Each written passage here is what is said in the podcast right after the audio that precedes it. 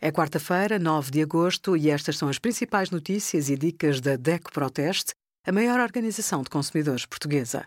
Hoje, em DECO.proteste.pt, sugerimos como evitar burlas com casas de férias, cartões de fidelização prós e contras e denuncia aumentos excessivos de preços na campanha Cabaz Controlado.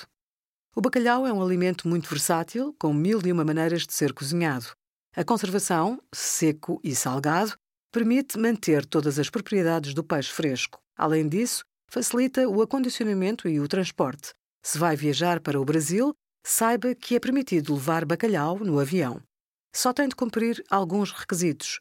Cada passageiro pode transportar até 5 kg de bacalhau. Por motivos sanitários, o produto deve estar acondicionado na embalagem original de fabrico ou a vácuo e sempre com a respectiva etiqueta informativa. Guarde o talão de compra.